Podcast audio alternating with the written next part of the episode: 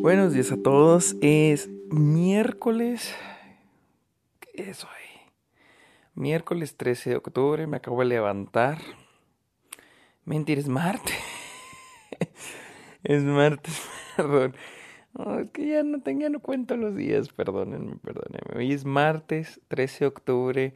Yo sé que muchos de ustedes están desesperados por el nuevo episodio del Club de los Amargados.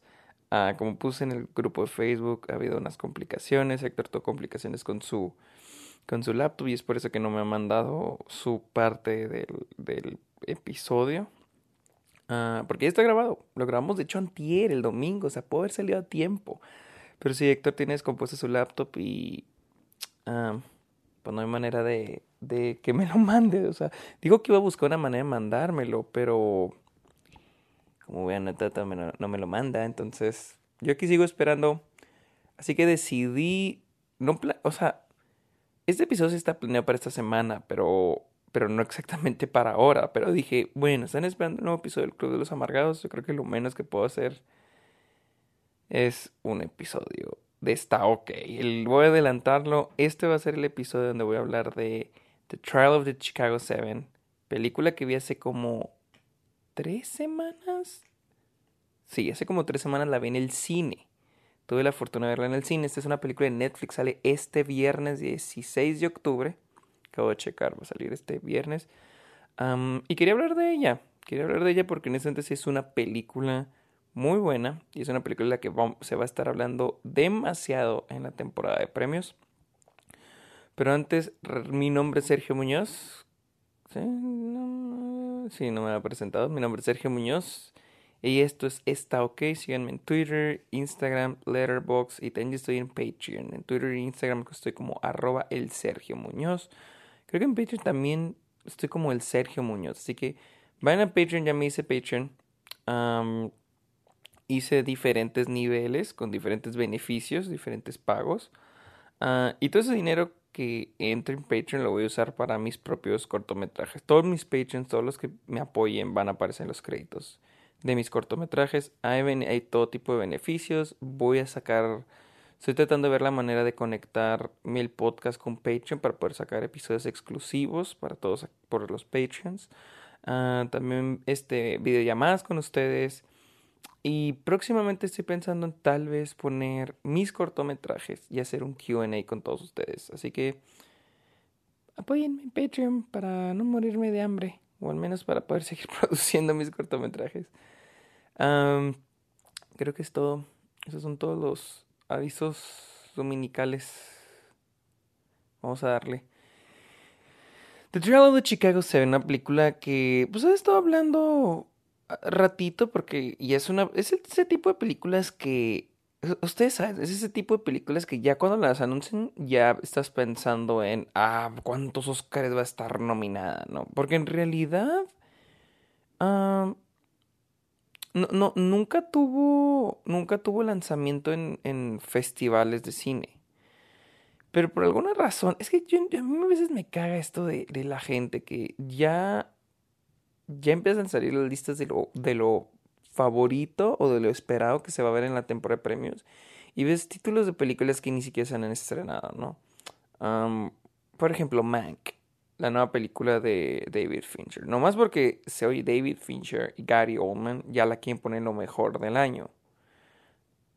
Y, no dudo que probablemente lo sea, pero siento que ese es cuando ponen los artículos de eh, Best Picture, Prediction. Prediction es la mejor película. Y luego salen esas y dices, güey, pero ¿con qué bases dices que esta película va a ser eh, nominada o tiene las posibilidades de ser nominada? Si ni siquiera ha salido, nadie la ha visto, probablemente ni siquiera está terminada. Entonces, es una mamada a veces, ¿no? Este, a, menos que sea una película que se, ya se vio en, festivales, ya la crítica está hablando de ella, digo, oh, ok, órale, ya hubo alguien que la vio, ya hubo alguien que, de la que está, que dijo, no mames, está muy buena. Por ejemplo, The Irishman, yo sí tuve la fortuna de ver The Irishman uh, durante su estreno mundial, que fue en el Festival de Cine en Nueva York. Pero duró todavía un mes en salir, no salió, todavía duró creo dos meses en salir en Netflix. Pero ya la gente ya está hablando. También salió en el Festival de Londres. Ya la gente dice, no, es un, clásico instantáneo, me acuerdo que decían, de The Irish. Y sí, ¿no? pero ya había críticos, ya, había, ya hubo un público, ya había una audiencia que la había visto. Pero en este caso, me acuerdo que The Trail of Chicago 7, uh, cuando salió el trailer de que no, esta es una película que va a estar en, en este, la temporada de premios, yo sé que ¿Cómo vergas? O sea, ¿cómo saben que lo va a estar si ni siquiera se estrena en festivales? O sea, nomás porque es Aaron Sorkin, que mis respetos para Aaron Sorkin. Aaron Sorkin se me hace, más que nada, muy buen guionista. Director, eh, se me hace bueno, se me hace buen director, pero no, no el mejor. En guionismo sí es uno de los mejores. O sea, si comparamos o sea, su calidad de, de guionista a su calidad de como director, pues su carrera de guionista le parte la madre fácilmente a a, su carrera de, director, ¿no?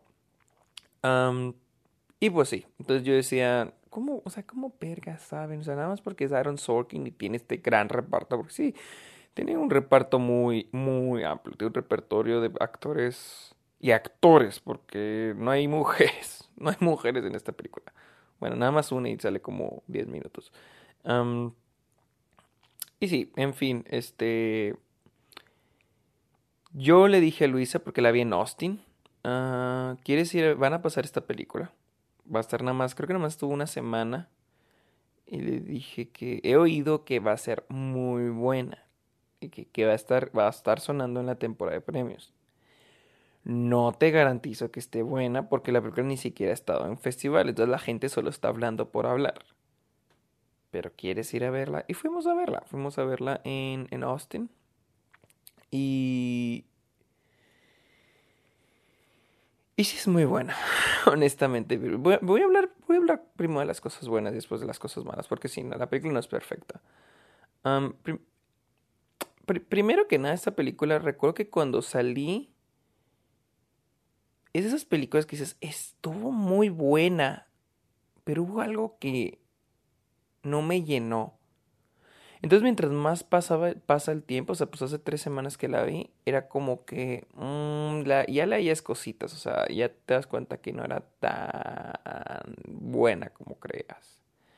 Pero igual, si es buena, no le voy a quitar mérito. Lo, lo, primero que les voy a mencionar son las actuaciones. Las actuaciones son excelentes. Es más, yo no tengo ni idea cómo Netflix va a lanzar la campaña de For Your Consideration porque son tantas, tantas actuaciones buenas que, bueno, primero voy a hablar de qué se trata la película. Trial of the Chicago Seven es la historia de, bueno, Seven, porque son siete, pero en realidad son ocho personas. Eh, hay un personaje que está siendo acusado, aparte de los otros siete, pero al mismo tiempo en el mismo juicio. Ya cuando la vean van a, van, a, comprender lo que digo. Entonces están esas ocho personas que son acusados de hacer un levantamiento o un... Pues una protesta que terminó en violencia con las autoridades en, el, en el, la Convención Nacional de los Demócratas en el 68 en Chicago. Entonces a, a estas personas se les está acusando por conspiración. Y les digo, las actuaciones son buenísimas. Y más que nada lo que retrata la película, volviendo un poquito a la historia para completar de qué trata, es la las injusticias que se han a cabo, más que nada por el juez, ¿no? pero, pero sí, vamos a las, les voy a, les voy a hablar de las actuaciones que, son fenomenales, están chingoncísimas las, las actuaciones. tenemos a Eddie Redmayne tenemos a Alex Sharp, tenemos a Sacha Baron Cohen, tenemos a Jeremy Strong, tenemos a Mark Rylance, tenemos a Joseph Gordon-Levitt, tenemos a Yahi Abdul-Mateen II, tenemos a Frank Lagalia, tenemos a John Carroll Lynch. Ok, yo estoy muy feliz con John Carroll Lynch. Para los que no sepan quién es, ahí también sale Michael Keaton, pero Michael Keaton tiene una participación casi que se siente como cameo de Michael Keaton. Pues es, muy, es muy leve, es muy leve. Pero también, ah, super actuación. Todos, actúan. o, sea, o, sea, no tengo ningún pero. O sea, todo lo contrario. Son super actuaciones. Como les digo, yo no sé cómo Netflix va a hacer para, para hacer la campaña de For Your Consideration. Porque técnicamente todos son protagonistas. O al menos los siete. De los siete. Más el abogado. Mark Rylance es el abogado de ellos. Todos son protagonistas. No sé cómo van a ser para dividir unos como protagonistas y otros como actores de reparto. Por ejemplo, les habla de John Carroll Lynch. John Carroll Lynch ha tenido papeles como secundario. No tan, no tan, no es, no brilla tanto en las películas que ha salido. Por ejemplo, sale en Zodiac. Y en Zodiac interpreta a Arthur Lee, no me acuerdo cómo se llama, Arthur Lee Allen, que es uno de los sospechosos de, de, Zodiac en la película. Super actuación. Ten Fargo, que es el esposo de, del personaje de Francis McDonald. Ah, y sale en, The Founder, la película que trata sobre cómo se creó eh, McDonald's, el restaurante ese cochino, con este con, con, con, Michael Keaton y Nick Offerman. Y yo siempre he creído que John Carroll Lynch es un, es un actor con un chingo de potencial, pero siempre que como que secundario. O sea, eh, actor clase B, ni siquiera siempre clase B. Y yo siempre he creído que es un, es un actor con mucho potencial. Y vaya que en The Trial of Chicago se ve, se ve cabroncísimo el potencial que tiene como actuación. Aunque probablemente por como veo toda la película, tal vez lo ojalá, ojalá lo manden a, la campaña de For Your Consideration a actor de, de, reparto, porque sí tiene potencial. Pero como no, siento que porque su, todavía su nombre, a pesar de que lleva ya décadas actuando, siento que su nombre aún no es relacionable, así como por una campaña, o sea, que se me hace triste, porque yo soy de los que dice, güey, la mejor película tiene que... La, la mejor, la categoría mejor película deben de estar las mejores películas, no la que hizo mejor campaña, no la que más sonó, no la que hizo más taquilla, no, la mejor película, igual con actores y, actrices, ah, guionistas, directores, etcétera. Pero eh, sabemos cómo se las gastan los, los Oscars. Ojalá si lo pongan en la campaña For Your Consideration a mejor actor de reparto. Les digo, ni siquiera es de reparto, él es uno de los protagonistas. Pero estamos hablando de que Eddie Redmayne es protagonista, Sasha Baron Cohen es protagonista, Jeremy Strong es protagonista y Mark Rylance son protagonistas. Para mí ellos son como que los que más brillan. Pero no brillan porque su actuación sea mejor, simplemente porque tienen más tiempo en pantalla. Entonces yo quiero pensar, y con tiempo en pantalla tal vez son unos un par de minutos a comparación a los demás, porque todos tienen el mismo tiempo en pantalla.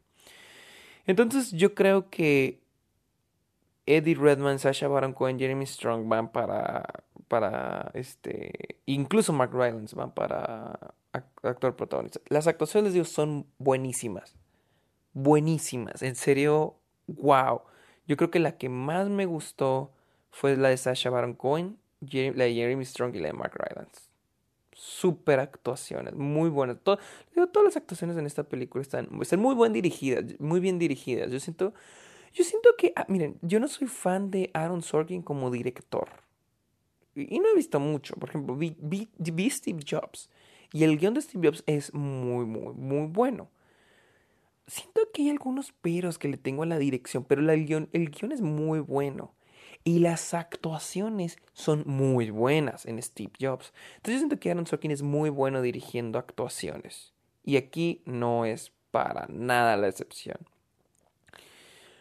Ah, algo que, que, es muy reconoció las, de los, de la forma de escribir de, de, de, Aaron Sorkin, y creo que lo, incluso creo que lo menciona en su masterclass, es su uso de, de los flashbacks. Ah, un ejemplo muy, muy, muy claro es en, en The Social Network. Él crea como que esta base, ok, esta es la línea la, la, historia. Tengo que volverla a ver porque hubo años que no la veo. Y me gustaría verla y, y, o sea, hablar de ella aquí en, este episodio, en un episodio de Está OK.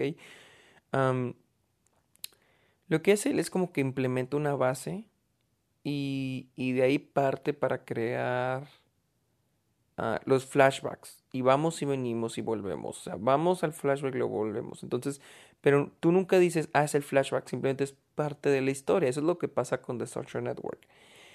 Aquí sí está un poco más plasmado, estás más consciente que es un flashback. de repente hablan de, no sé, por ejemplo, yo estoy hablando con Luisa, ¿no? Mi novia. Y yo le digo, ah, la otra vez vi un perro orinando la otra vez que fui a cargar gasolina. Se corta la escena y vamos a la escena donde yo estoy en la gasolinera, o gasolinería, no sé cómo le dicen, y veo al perro orinando. O sea, vuelvo hasta el flashback y luego ya es una escena de algo que pasó, algo importante que pasó ahí. Eso es lo que hace Aaron Sorkin. Por ejemplo, están hablando de. Ah, de que le poncharon las llantas a alguien. ¿no? Para no entrar en detalles, sin spoilerles la película. De que le poncharon las llantas a alguien. Entonces, regresamos al flashback, a, a, lo, a toda la escena, todo lo que está ocurriendo. Y luego en algún momento le truenan las llantas a alguien. O sea, así maneja más o menos la historia. Aaron Sorkin. Les voy a ser honesto. Ah, yo, yo no soy muy fan de los flashbacks. siento que sí. Siento que los flashbacks deben ser como que tu último recurso cuando se escribe una película. A menos de que sea muy, muy, muy, muy, muy, muy, muy necesario. O sea, sí, tu último recurso. o, el modo, o, también depende del modo en que planteas el flashback, ¿no? Ah, por ejemplo, en Trainspotting, en la, en la segunda película, hacen esta cosa que me, que me gusta mucho, me gusta este estilo y lo, lo, hace mucho Martin Scorsese. Por ejemplo, hay una parte donde creo que Simon, Sick Boy, habla sobre un, un tipo que es dueño de un burdel en, en, este, en Escocia, en este Edimburgo. Y, y lo que nos pone, nos muestra un, una toma de todas las chavas en el burdel y el tipo así parado. No es ni una foto, es una toma. Y luego regresamos. Tal vez no es un flashback, pero, pero me gusta ese tipo de usos de flashback. O sea, como que se hace muy dinámico y me gusta. Y pues más que nada se basa más en la edición, ¿no? No está, creo que ni siquiera a veces no está en el guion ese, ese tipo de, de formas de mostrarte algo del pasado o mostrarte información. A mí me gusta mucho, se me hace muy dinámico. También lo hace Martin Scorsese mucho en, en El Lobo de Wall Street. En El Lobo de Wall Street hace mucho ese tipo de, de edición. y me gusta mucho. Y les digo, en The Social Network la cosa es como que... La cosa es que en The Social Network, hasta donde yo recuerdo, la tengo que ver otra vez, es de que los, los flashbacks están puestos en forma de, de, estamos en el presente, ¿no? Nunca estás pensando, ah, este es un flashback. Y en, y en, y en The Trial de Chicago 7 ya está, ya pasa la línea de, ah, estamos conscientes de que esto es un flashback.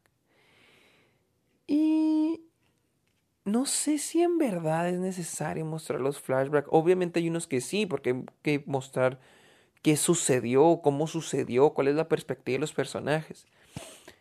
Pero no sé si, si la película en realidad funciona de esta manera. O sea, porque mientras más la pienso, digo, ¿qué tal si la hubieran contado desde, desde antes, antes, antes? O sea, que no fuera un flashback, simplemente que la película comenzara cuando son los disturbios. Porque en realidad la película comienza cuando los están planeando. Pero en realidad nunca los vemos. O sea, hay una secuencia al, inicio, un montaje, en el que vemos a los personajes planeando la, protesta. Digamos, aparece ya el título, The Trial of the Chicago Seven, y brincamos cuando ya les están poniendo los cargos, cuando ya los arrestaron, cuando ya está el abogado, cuando ya va a ser el juicio. me gusta eso, me gusta eso, pero yo no sé, pero, pero después pues ya nos invade más, nos empapa con flashbacks, entonces yo no sé si hubiera funcionado más esta película si los flashbacks hubieran sido no flashbacks, sino si los se hubieran mostrado ah, cronológicamente correcto, cosa en, en, el momento que ocurrieron, o sea, antes del juicio. No sé si hubiera funcionado mejor. Los, les digo, los flashbacks a veces, a veces incluso se sienten de más. Y, y también hay momentos que ni siquiera, hay momentos de flashbacks, o hay, hay, como que escenas que ni siquiera sabes en qué momento están ocurriendo. Por ejemplo, Sasha Baron Cohen ahí tiene unas escenas donde él está hablando, de hecho se ven en el tráiler, donde él está arriba de un escenario y está contando, está contando, creo que está contando lo del juicio, pero yo no sé si es, en qué momento está ocurriendo esto. Obviamente no es importante saberlo, porque nada más es como que él narrando su parte, pero sí se vuelve poquito confuso, se vuelve poquito confuso Ah, en parte se me, hace, pues, se me hace padre, dinámico, pero a veces es confuso. y claro, no se me hace tan necesario que, poner eso de Sasha Baron Cohen. Y entiendo por qué lo ponen, porque siento que esta película también le está sacando jugo a Sasha Baron Cohen como comediante. Porque si un, un pero, creo que está hablando de los peros de esta película. Y como te han dado cuenta, no tengo ni un orden para contar las cosas. Un pero de esta película es la comedia. La comedia sí da risa, sí es graciosa, pero se siente fuera de lugar. Por ejemplo, yo no sé, les digo, esto fue, esto no sé si lo dije al principio o no sé si ustedes ya lo saben, pero esto es basado en una historia real. Y yo no sé si así ocurrió en la vida real, si así ocurrió en el juicio, pero hay momentos en los que el personaje de Sasha Baron Cohen y el personaje de Jeremy Strong hacen chistes durante el juicio. Literal, literal, detienen ellos gritan un chiste o gritan algo como para hacerse los graciositos o gritan algo para burlarse del juez. Cosa que creo que yo nunca he visto tan, tan así en alguna película. Y en ese momento decía de que, híjole, a menos de que haya sido, o sea, a menos de que haya ocurrido, a menos de que la persona a ver, ¿quién es? Déjame checar. A menos de que la persona en la que Sasha, a la que Sasha Baron Cohen está interpretando, este Abby Hoffman y el personaje Jeremy Strong, Jerry Robin, hayan hecho esto durante el juicio en la vida real. Bueno, ok. Pero si lo están poniendo como para hacer comedia, mm, no siento que, no siento que quede. Porque les digo, si te saca una sonrisa, pero como que se siente fuera de lugar, como que no sé si reírte, como, como que ni siquiera te estás creyendo que el personaje dijo eso. Entonces, no sé, la comedia no... Hay, momentos que funciona muy bien. Les digo, esos, esos dos personajes son muy graciosos, sí, sí, sí son graciosos y, la comedia funciona. Incluso puede ser que es un alivio comédico. Y, y, funciona, te sacan unas risas, pero cuando es el juicio hay momentos en los que hacen algún comentario gracioso. Les digo, yo no sé si esto ocurrió realmente en el juicio, pero al menos aquí muchas de esas veces cuando hacen chistes durante el juicio se sienten fuera de lugar, se sienten como que mm, no sé, hay otros momentos donde sí, sí da mucha risa, la neta, donde sí te da, te da risa y hay otros donde dices, mm, I don't know. O sea, entonces Sí, este, no sé, no sé, la comedia no, no, no, no, fui muy fan de la comedia. Un pero más de esta película es la, es la fotografía. Y creo que algo que ya he dicho anteriormente, ya he dicho en el Club de los Amargados, no sé si lo he dicho aquí, es que honestamente yo no soy de esos que dicen de que a todo fea fotografía. Para mí puede tener una fotografía regular, no tiene que ser la mejor fotografía del mundo, pero mientras tenga una buena historia, chingón.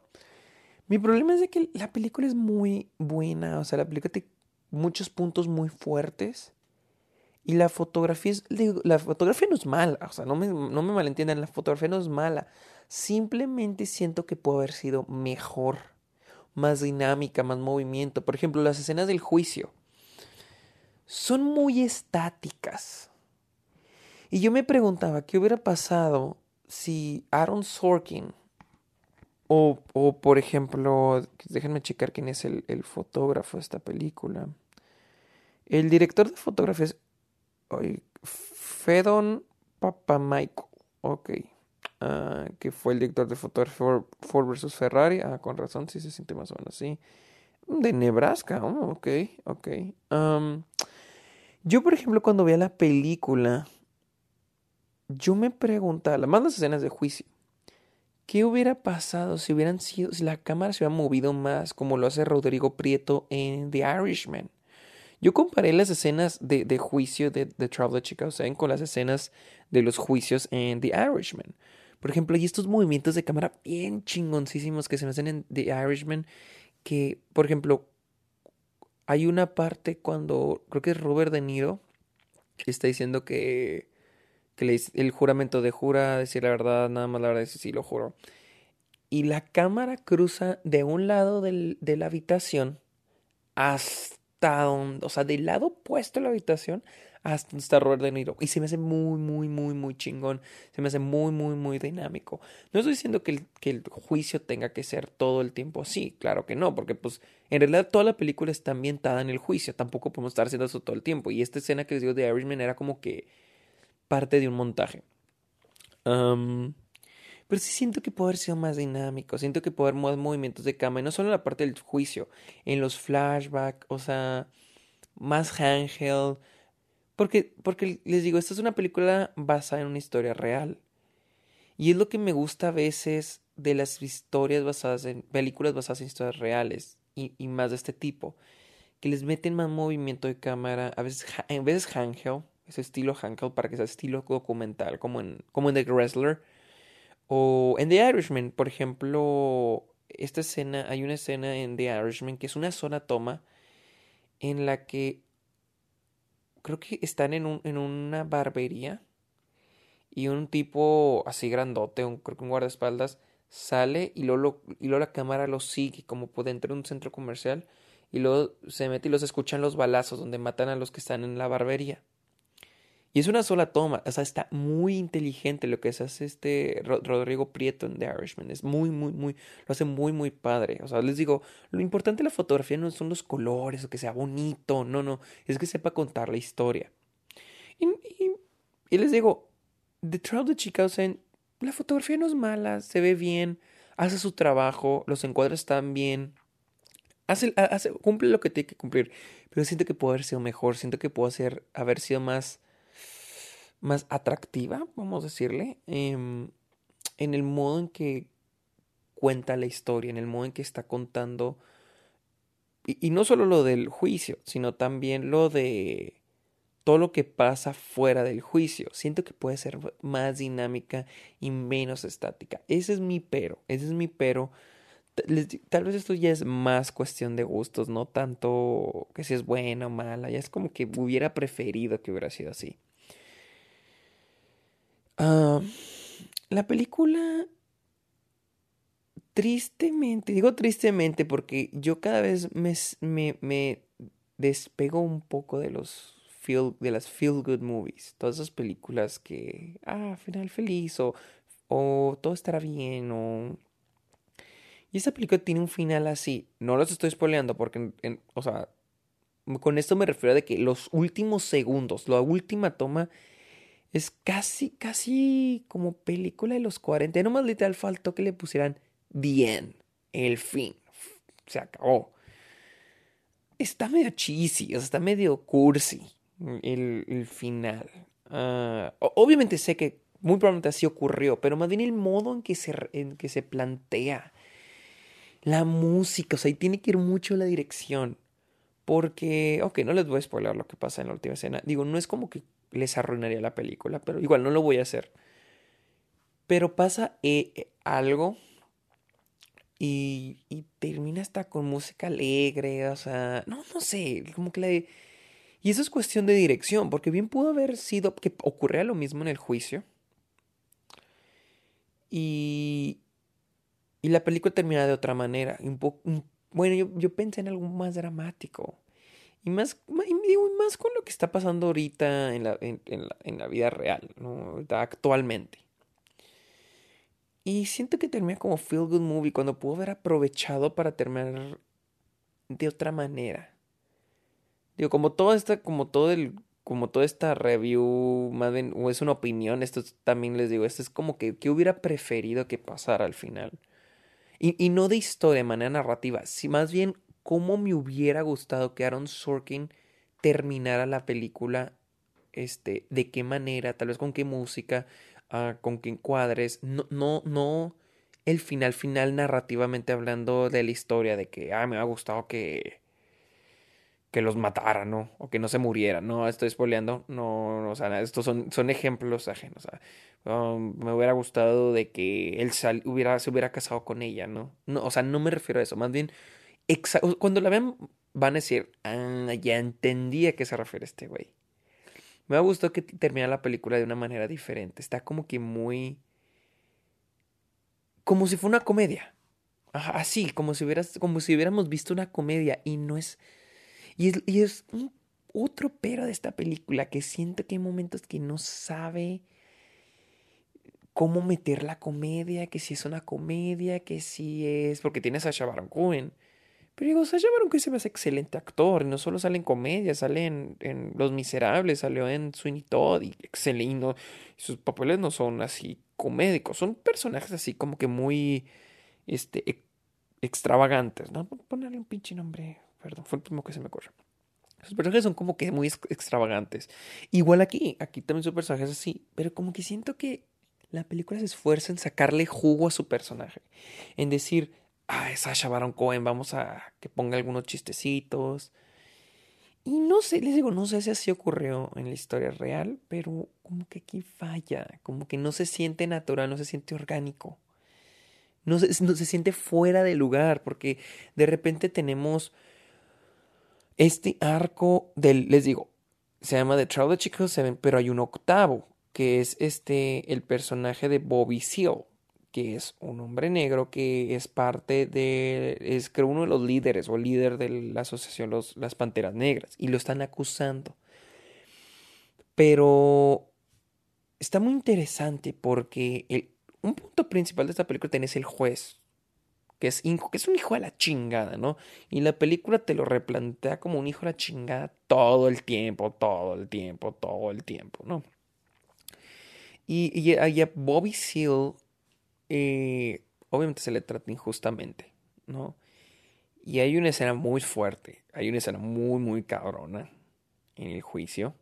O sea que sí te va a pinches, o sea, te va a sacudir el pinche piso. Sí está muy cabrón una escena de repente tienes estos momentos donde hay chistes. Digo, tampoco los voy a poner como películas, no a nombrar como las de Marvel, eh, donde tienes un momento dramático eh, y se interrumpe con un chiste. No, no, no, no, no. Esto, tampoco estás tan así. Simplemente es como que el tono de la película es, como que muy dramático, incluso trágico.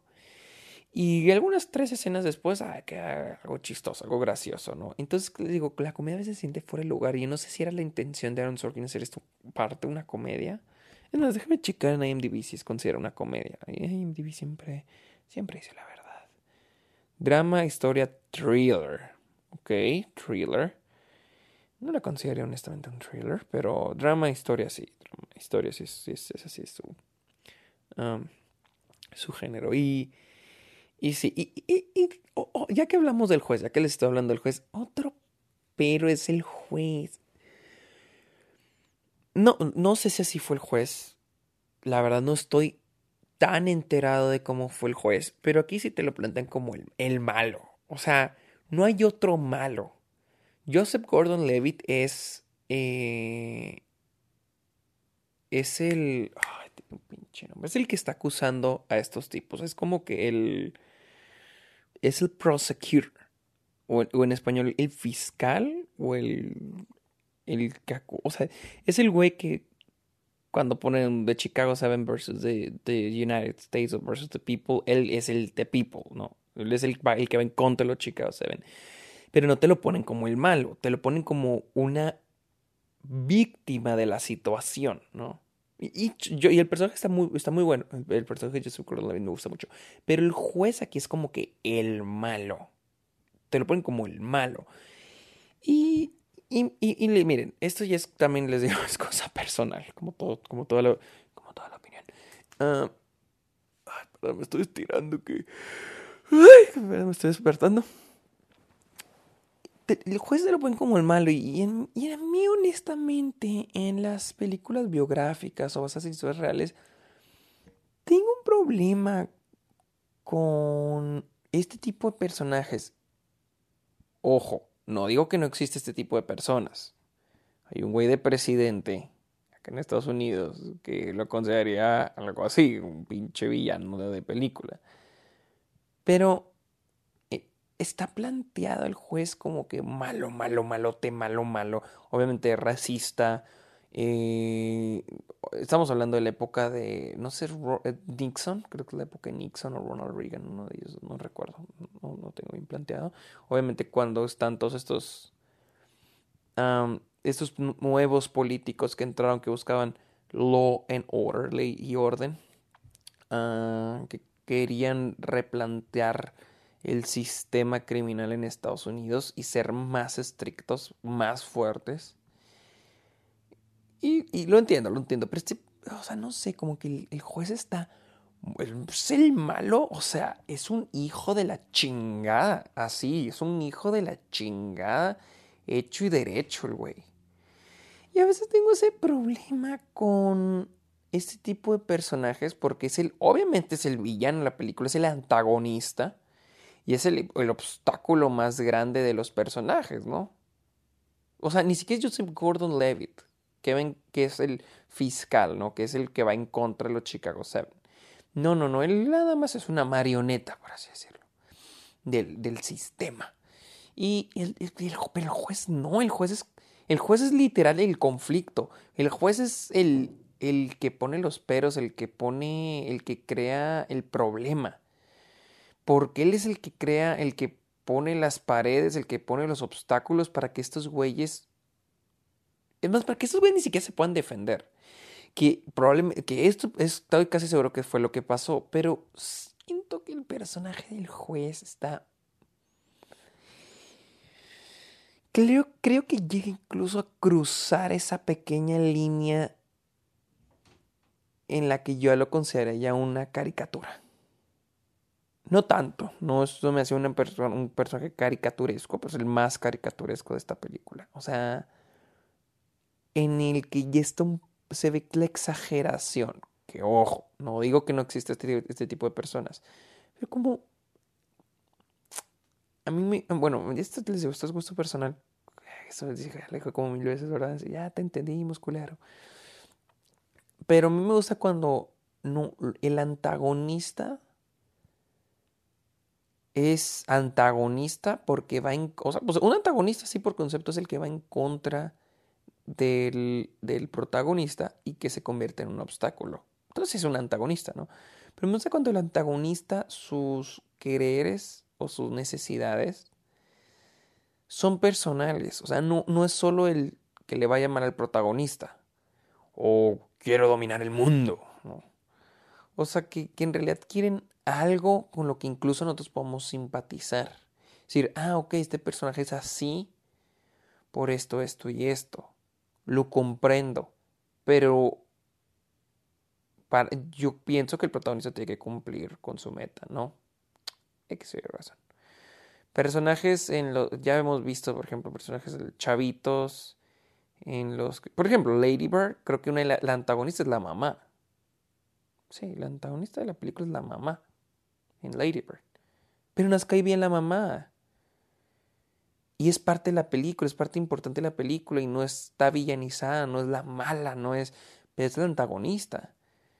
Porque va en contra de lo que está... Ya se me olvidó el personaje de Sarah Ron, está, bueno, lo que el protagonista, la protagonista quiere.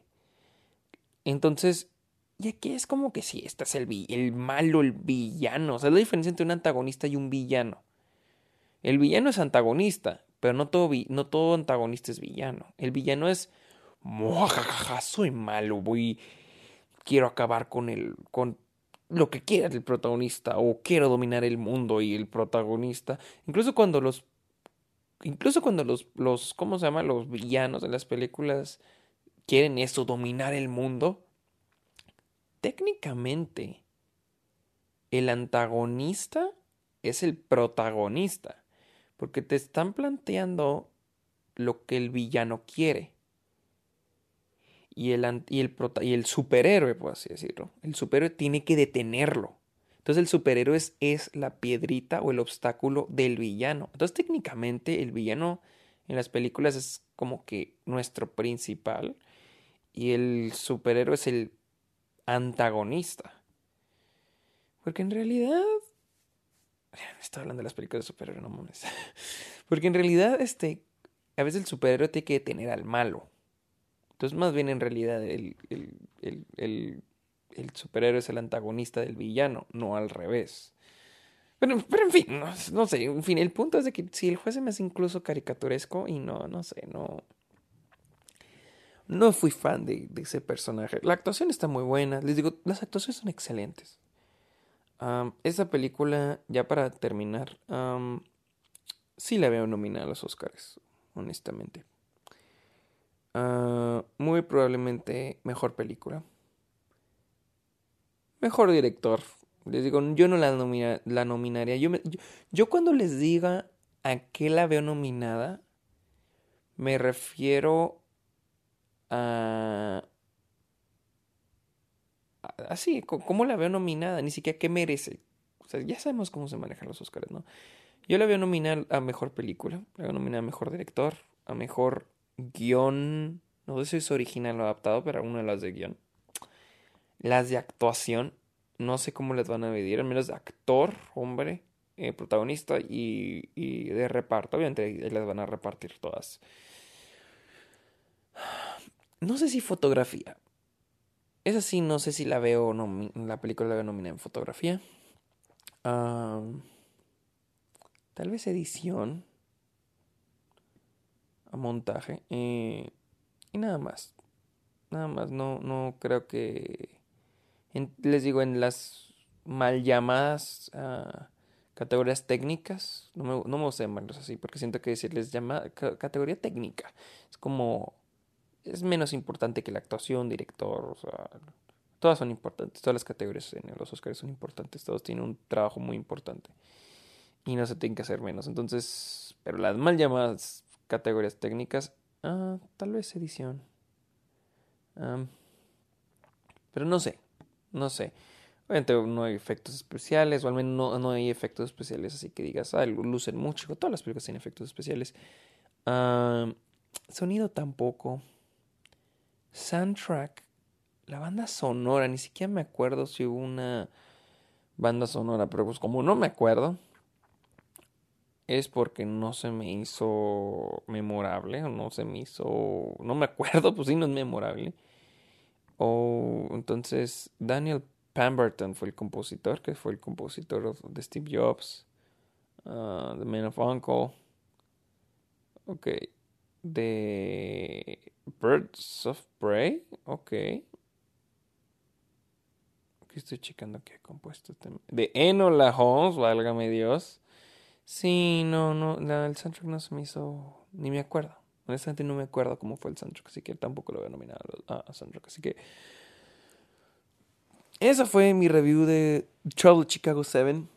Sale este viernes en Netflix.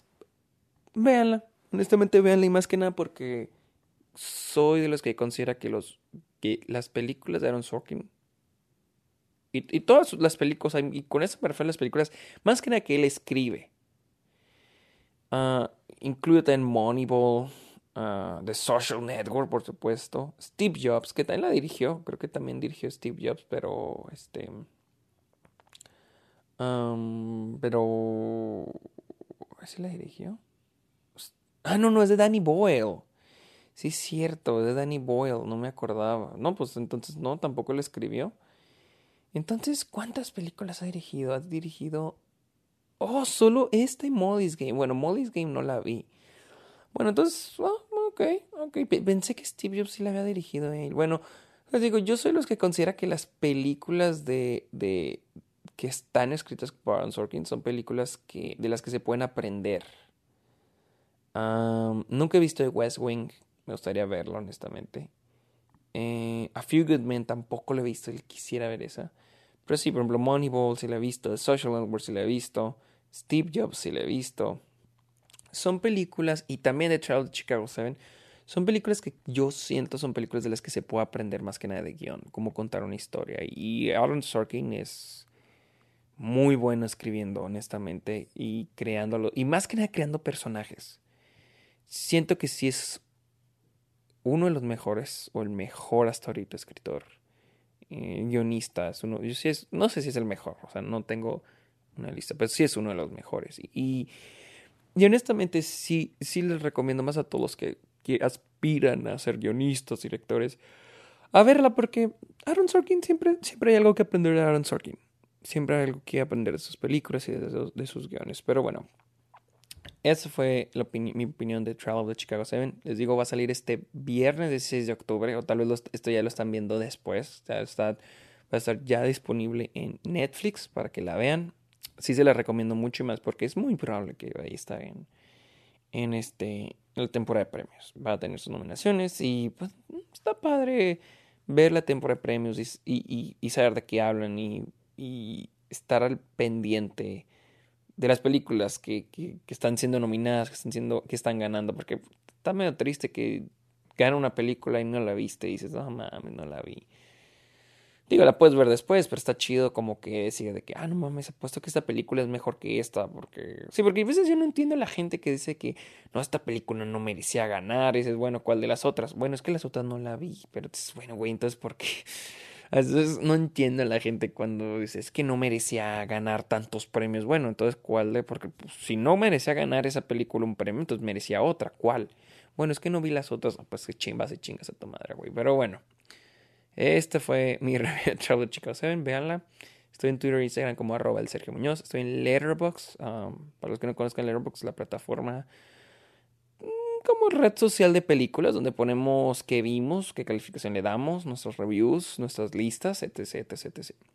Estoy en Letterboxd y les digo, también estoy en Patreon para que vayan y me apoyen, me tiren un pan o algo. Así que...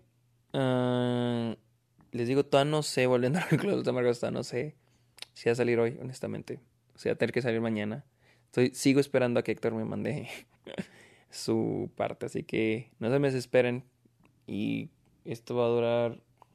¡Oh, su puta madre! 40 y. ok, sí, como. Ok, estoy viendo esta cosa va a durar como cuarenta y pico de minutos, así que. Creo que este es un poquito, una probadita para que se aguanten el Club de los Amargados. Así que yo creo que ya son las diez y media de la mañana. a ver que me voy a desayunar. Bye.